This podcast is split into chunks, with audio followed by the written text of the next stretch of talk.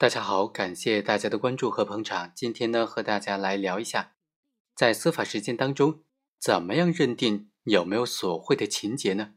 如何认定一个案件当中是否存在索贿的情节？为什么索贿情节非常重要呢？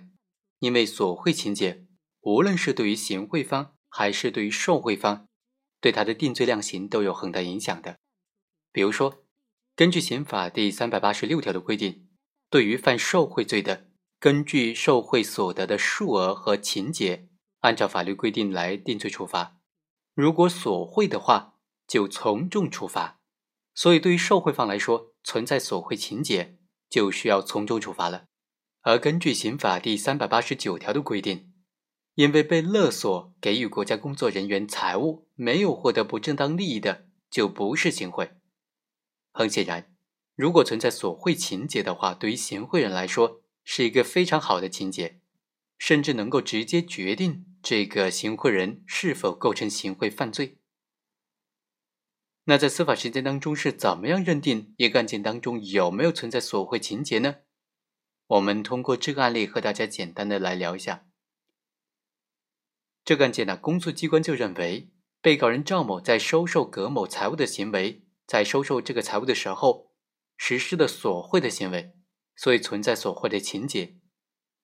但是法院经过审理就认为，现实情况当中，行贿案、受贿案，它的情节往往是错综复杂的。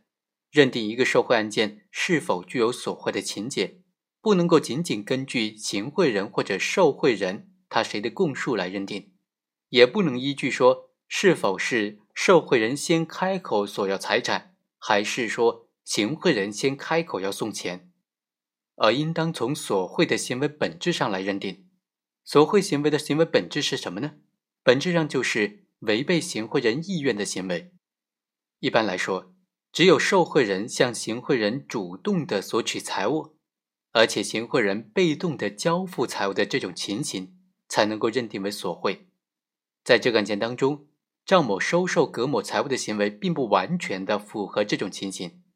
所以，公诉机关指控赵某具有索贿情节的意见是不能成立的。好，以上就是本期的全部内容，我们下期再会。